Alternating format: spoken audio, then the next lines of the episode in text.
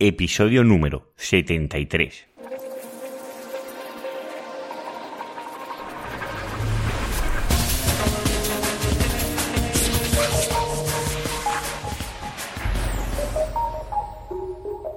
Muy buenos días, queridos oyentes. Nos encontramos un día más con el podcast de SEO Profesional. Ya sabéis, el programa donde hablo, donde explico pues todas mis experiencias en el posicionamiento web, en buscadores y en otros canales. Hoy vamos a tener un caso de estudio de un oyente.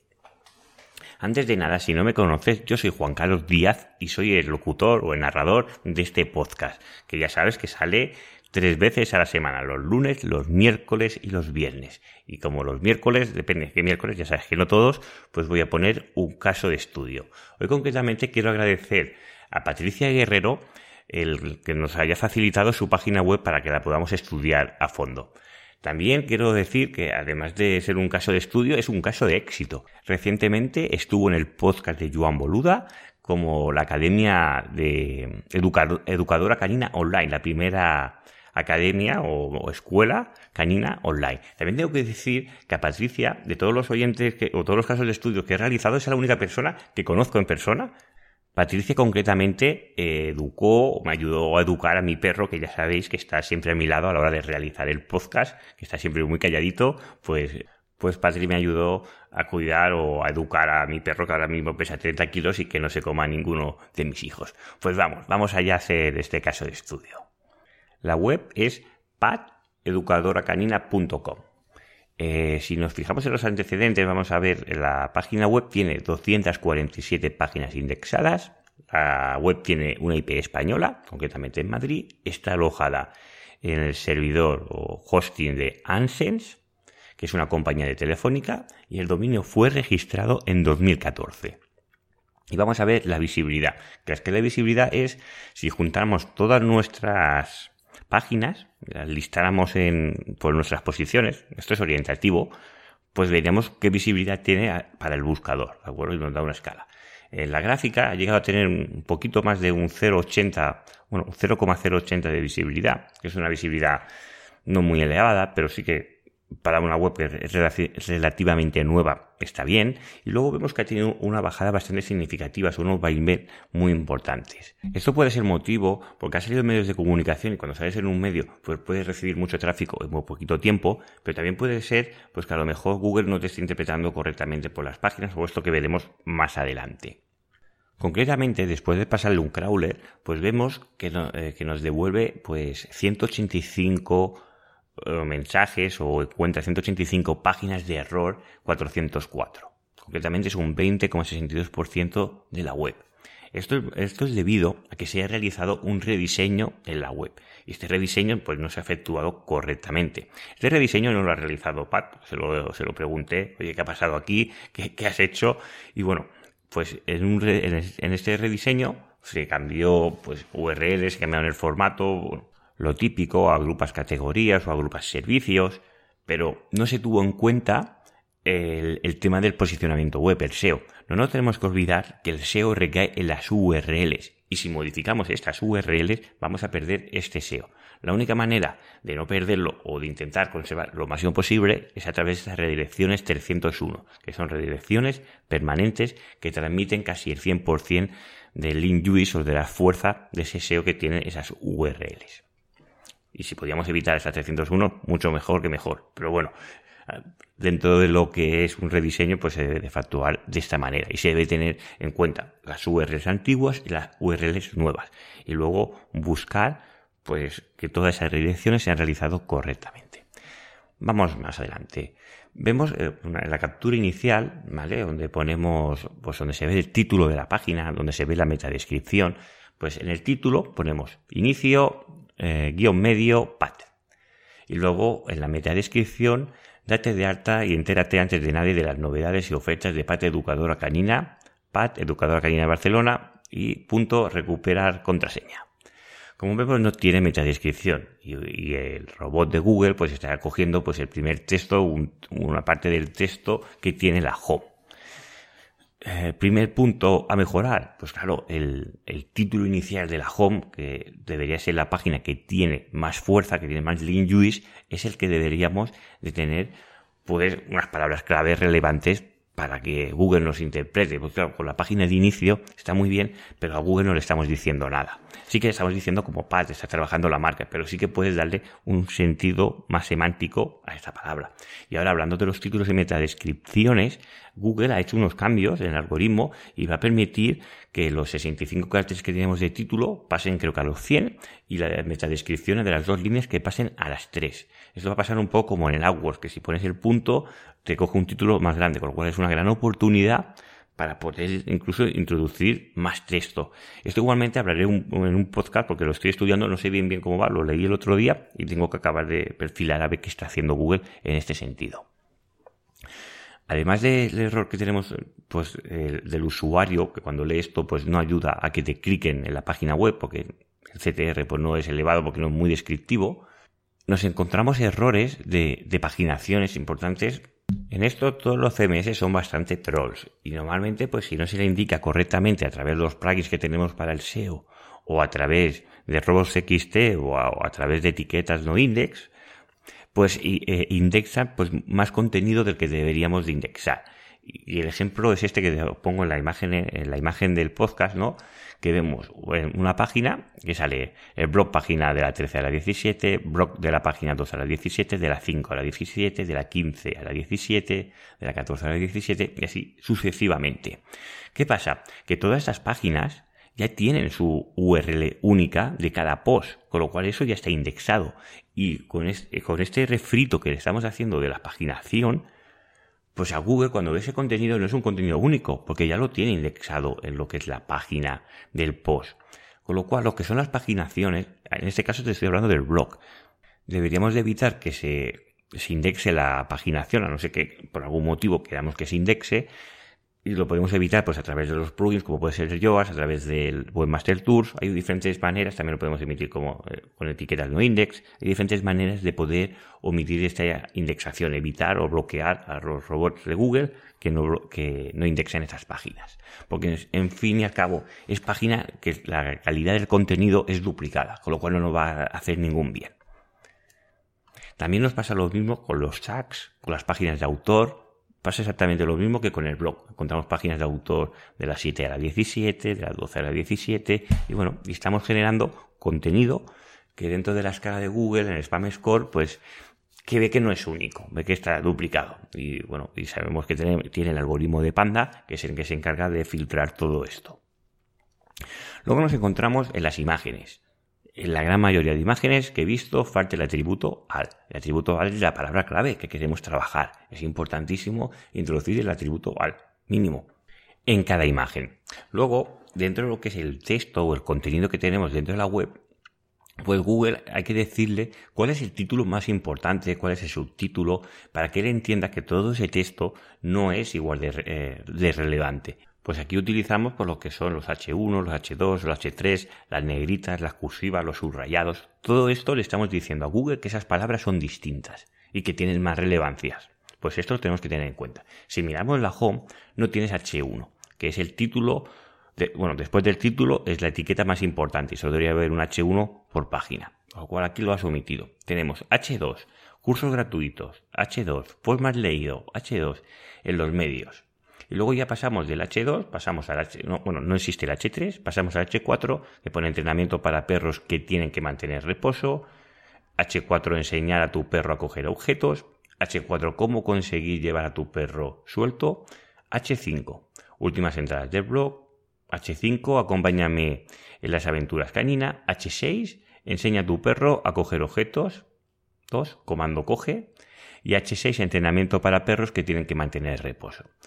Los H6 y H5 prácticamente Google no le hace ni caso. Pero bueno, si tenemos mucho texto o mucho contenido, pues está bien que lo vayamos clasificando de esta manera. Lo que aquí veo que encuentro faltar, pues nos falta el H1, H1 que sea relevante a la palabra clave que estamos trabajando. Y esto se aplica no solo en la home, sino en, todas las páginas. También falta el H3, y a lo mejor los posts leídos o en los medios no son palabras claves que tengan que tener atributo H2, porque no son tan relevantes. O podríamos incluir alguna palabra clave para que sea más fácil que Google comprenda perfectamente de qué va tu página web. No nos olvidemos que Google es un programa que será muy sofisticado, pero hay que explicarle perfectamente de qué trata nuestra página web.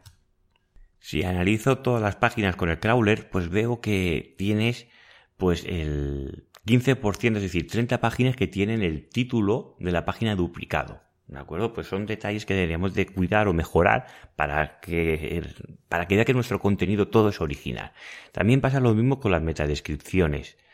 Eh, que no tienes metadescripciones en 194 páginas, es decir, el 98,98% de la web no tiene metadescripciones. Pues son cositas que tienes que cuidar y que tienes que ir implementando. Otro problema que veo es que no hay una estrategia a la hora de la distribución de las palabras clave. Es decir, en la jerarquización o en la arquitectura de la web no queda claro qué, palabras clave trabajas cada categoría o cada página o cada parte de la web. Esto es importante definir todo bien ordenado y bien clasificado para que Google entienda perfectamente de lo que habla pues esa categoría. Y te voy a poner un ejemplo. Nos encontramos en la categoría educar a un perro, consejos para educar a tu perro. Y también encontramos la misma URL, pero con un guion 2, que esto es un signo de decir guion 2, ya estoy haciendo otra vez la misma, la misma, la misma URL de cómo educar a un cachorro, cinco consejos prácticos. Pues aquí estamos liando o, haciéndole dudar a Google qué página de estas dos es la más relevante para esas palabras clave. Y, son muy similares. Cómo educar a un cachorro, consejos para educar a tu perro. Bueno, son bastante similares. Aquí, pues eso se tiene que estudiar de una manera o, previamente de cómo, qué palabras clave quieres atacar o quieres trabajar y cómo las vamos a distribuir y cómo las vamos a trabajar. Luego eh, te he revisado pues el archivo robots.txt que es correcto y en el sitemap, que es el mapa del sitio, es donde las arañas de Google cuando vienen a rastrear pues los cambios que han habido, es el mapa donde se fijan en, las actualizaciones y los cambios que hay. Ya, te he comentado que es un poco otro a veces el CMS de WordPress, bueno, son todos, y te mete páginas o introduce páginas en, dentro de lo que es el sitemap que no son relevantes y hacemos perder un tiempo que es que es limitado de cuando viene, nos viene a visitar pues nuestro araña de Google, visitando páginas que a lo mejor no son del todo relevantes. Tienes en el sitemap eh, eh, los posts, las páginas, el equipo, los cursos, productos, una etiqueta aquí que es SFW, que eso debe ser algún plugin, el tribe, bueno, eventos, tópicos, certificados, categorías de sitemap, productos. Bueno, hay muchos. Hay el sitemap es demasiado amplio y deberíamos de focalizarlo, pues esto, a, lo que es para que cuando nos venga a rastrear nuestra indexación sea más rápida e indexe mucho más rápido todo nuestro contenido. Esto pasa también con el enlazado interno. Ya sabemos que los enlaces que vienen de exterior son muy importantes, pero según cómo distribuimos nuestros enlaces internos dentro de nuestra página web, le estamos diciendo que esas partes de la web son más importantes que otra. Es decir, no es lo mismo una página que no tiene ningún enlace a otra página que la enlazan desde todas las páginas hacia, hacia esa pues estamos diciendo que esa es más importante, porque obviamente esa, la más importante es, eh, bueno, lo que es la raíz, eh, pateducacanina.com pues esta recibe el 105,10 de enlaces, ¿vale? concretamente recibe 206 enlaces. Pero luego la estamos poniendo casi a la misma categoría, que ya entramos en el 100%, que todas las páginas enlazan, pues actividades con perros, eventos, mi cuenta, contacto, todos los cursos online, entrenamiento, blog, bueno, son las páginas que tenemos dentro de lo que es el header, ¿no? Y si vamos analizando, pues también encontramos el reto 21 días, eh, emprende, categorías como tag, ven, cumpleaños, pues cosas de estas que tenemos que estudiar si realmente esas páginas son las que queremos darle más notoriedad dentro de nuestra página web. Yo te he puesto una imagen que será las 20 URLs más importantes de tu página web, o de tu site, mejor dicho. Luego, otra manera de decir que es importante el contenido es a través de la prominencia. Es decir, sabemos que la palabra clave tiene que estar en el contenido pero no nos podemos pasar de, cuántas veces tiene que estar esa palabra clave. Google ya ha mejorado mucho esto de las repeticiones, incluso lo importante no es cuántas veces salga es la palabra clave en el contenido, sino es cuántas variaciones semánticas, cuántos sinónimos, antónimos estamos utilizando de esa palabra clave y dónde la estamos colocando. Y ahí es la prominencia, ¿de acuerdo? Las densidades normalmente tienen que estar por debajo del 3% o del 2, te diría yo. Si vemos que una palabra clave es muy relevante, pues lo que tenemos que hacer es introducirla en la URL, en el título en el H1, en el H2, es decir, en negrita, tenemos que marcar en los, sitios clave donde debemos darle relevancia, pero no a base de la repetición.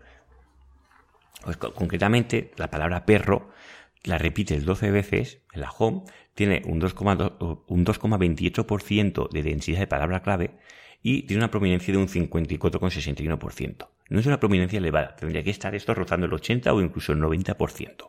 ¿De acuerdo? Pues hay que mirar de dónde se debe introducir esas palabras clave para que sea más relevante. Como hemos dicho, pues te falta H1, esto pasa lo mismo con la palabra de perros, y si buscamos dos palabras clave, pues nos encontramos que la que tiene más prominencia es perros puede. Pues claro, no es ninguno de los cursos que estás vendiendo, ¿sabes? Si tiene un 84,06% y solo se ha repetido dos veces. Y esto también pasa pues cuando lo miramos con tres palabras clave. Perros que tienen o perros pueden ser, pues el 83, uno es 45,26% de prominencia, que es la importancia que le damos a esa palabra clave dentro de nuestro texto, y el otro es un, eh, el perros puede ser, es el 83,87. Y estos son factores que hay que tener en cuenta a la hora de posicionar esta keyword dentro de la página URL correcta. Y ahora vamos a pasar al apartado del VPO o la optimización de los tiempos de carga, ¿vale? Y bueno, y he hecho dos, lo he segmentado en dos, eh, la carga desde dispositivo, bueno, desde PC y desde móvil. Aquí vemos que los tiempos de carga, la web pesa 2,372K, ¿de acuerdo? O sea, 2 megas, 2,3 megas. O sea, ya es un peso importante. Y el tiempo de carga, la primera vez que carga, carga en 6,38 segundos. O sea, que es un tiempo largo, grande. Esto contando que lo hacemos desde PC con conexión de ADSL y con una, conexión buena. Es decir, normalmente no se suele dar este caso. Sobre todo si estás en móvil. Y no te digo nada si estás en móvil y estás en el metro de Barcelona, que la conexión tiene que ser lo mínimo de lo mínimo, pues un poquito, un poquito menor. Pues claro, son factores que hay que tener en cuenta. Y aquí e, estos tiempos de carga pueden ser debidos principalmente, puede ser un problema del hosting, Puede haber también un problema de la plantilla, que la plantilla eh, llama muchos elementos a la hora de la carga y esto dificulta, pues, bueno, el tema de cargue rápidamente, ¿no? Lo que son los DOMs. Pero vamos por ello.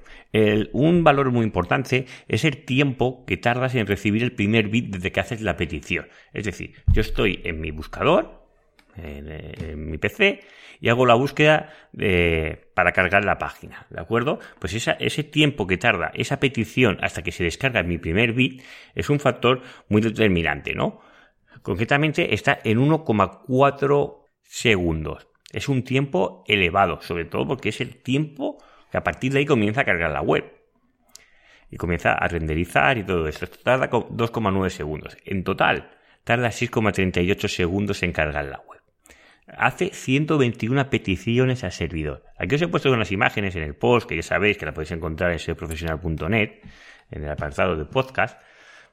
Pues, bueno, es la típica imagen de, la, carga que es en cascada, ¿no? Que se va retrasando las peticiones de carga. Hay muchas peticiones.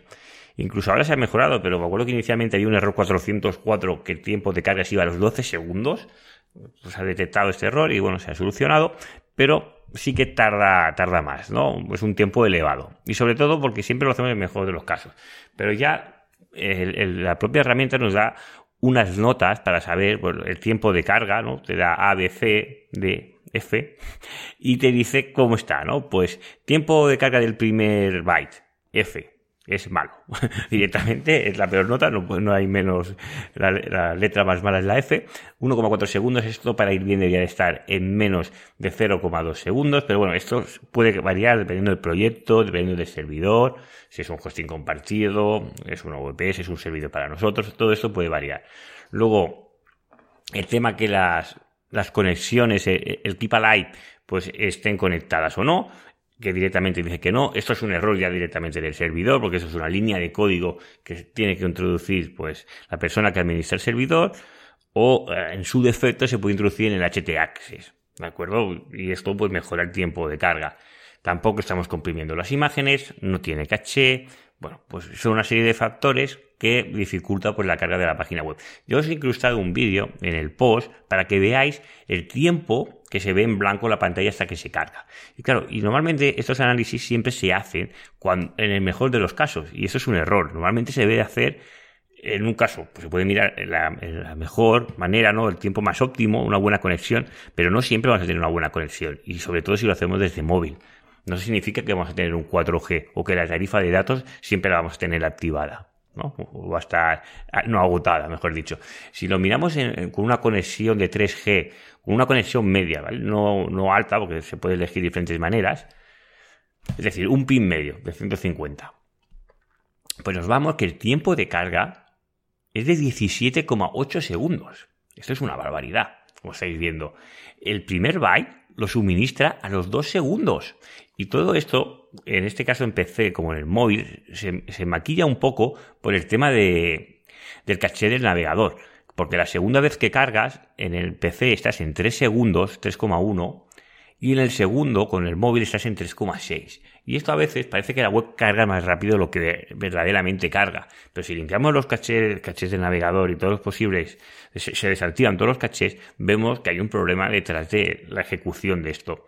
Ah, dos, dos problemas. Uno, el tiempo de carga del primer byte y otro, pues las peticiones al servidor, que se hacen muchas peticiones. Posibles soluciones, pues estas implementaciones son complejas. Esto no es meter un plugin y, y comenzar que mejore. Sí que hay plugins que van a mejorar ciertos aspectos, pero el tema del orden de los encabezados, de si metes los CSS delante de agrupar los CSS, de intentar quitar CSS que no se están utilizando, pues todo esto de mirar cómo está hecha la programación, porque muchas veces hay que meterse la programación de la web, y normalmente si son plantillas, no son, bueno, son plantillas y no has realizado tú esa programación, pues esto dificulta la serie de mejoras en, en este aspecto. Sí que hay cosas que son de fácil integración, o como que, que, la compresión gzip y y varias líneas de códigos que ayudan pues a la hora de la carga de la página web, pero hay otras de cómo ordenar los, JavaScript, cómo reorganizarlos, cómo juntar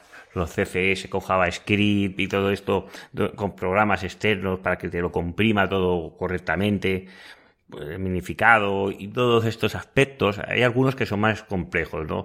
Los plugins que hay para esto normalmente tienen muchas opciones y hay que saber muy bien lo que se toca porque te puede desfaratar todo esto, pero hay mucho que se debe realizar a mano, es decir, se debe modificar la plantilla, como las fuentes, te pongo el vídeo para que veas que es importante que la web cargue rápido, pero sobre todo es que la visualización de lo que es la, cabecera de la web tiene que ser muy rápida. En que el resto de la web no haya cargado del todo, lo que se llama pintar la página, debe ser muy rápido, porque el, usuario no percibe que la web carga rápido si está viendo pues, las imágenes y el contenido. Otra cosa es que se ralentice y esperemos que se cargue toda la página y la imagen de cabecera se cargue después que esté el footer introducido. Bueno, hay una serie de, pasos que se deben de optimizar. Y el último apartado, ya de, para acabar el caso de estudio, es todo lo que se hace referente a los page, todo lo que es la relevancia que tenemos fuera de la página. Y aquí vemos que a veces cuando las webs son nuevas, o no tan nuevas, o, acabas de recibir enlaces recientemente de, de, buena autoridad, pues no se acaban de actualizar con todo, con toda la velocidad que deberían. Después de unas métricas de Majestic, concretamente las de Truth Flow y de Citation Flow, y hay una descompensación muy grande. El Truth Flow es de 2, el Citation Flow es de 16. Si viese este en una página web, pues solo mirando esto, pues diría, esta página web, eh, los enlaces que tiene no son de calidad o no son adecuados o no se está realizando bien. Pero es todo lo contrario. Si se mira el perfil de enlaces que tienes, tienes un perfil de enlaces de primera línea que son de muy buena calidad, con lo cual aquí queda un poco de evidencia que hay herramientas que a veces no acaban de analizar todo esto correctamente o sobre todo la actualización que no es del todo ágiles en esto y ahí está pues el factor humano que todo esto se debe revisar pues muchas veces manualmente. Y hasta aquí el programa o el caso de estudio de hoy. Os quiero agradecer a todos los oyentes que estéis escuchando esos casos de estudio, que me hagáis llegar vuestras páginas web, vuestras dudas. Os lo agradezco mucho. Ya sabéis que me podéis hacer llegar todas vuestras dudas a través del formulario que encontráis en la página web de seoprofesional.net. Allí encontraréis todas las imágenes que hablo de este podcast, también los vídeos que menciono el tiempo de la carga de la web. Y quiero agradecer pues esas valoraciones de 5 estrellas de iTunes que me vais haciendo poquito a poquito, que os doy muchísimas gracias porque esas valoraciones me hacen tener una visibilidad grande en iTunes, o sea que muchísimas gracias y también valoro mucho pues todos los likes que recibo en iVoox. Muchísimas gracias por vuestro apoyo. Os deseo que tengáis muy buen día y nos vemos el viernes con otro podcast de Deseo Profesional. Que tengáis muy buen día.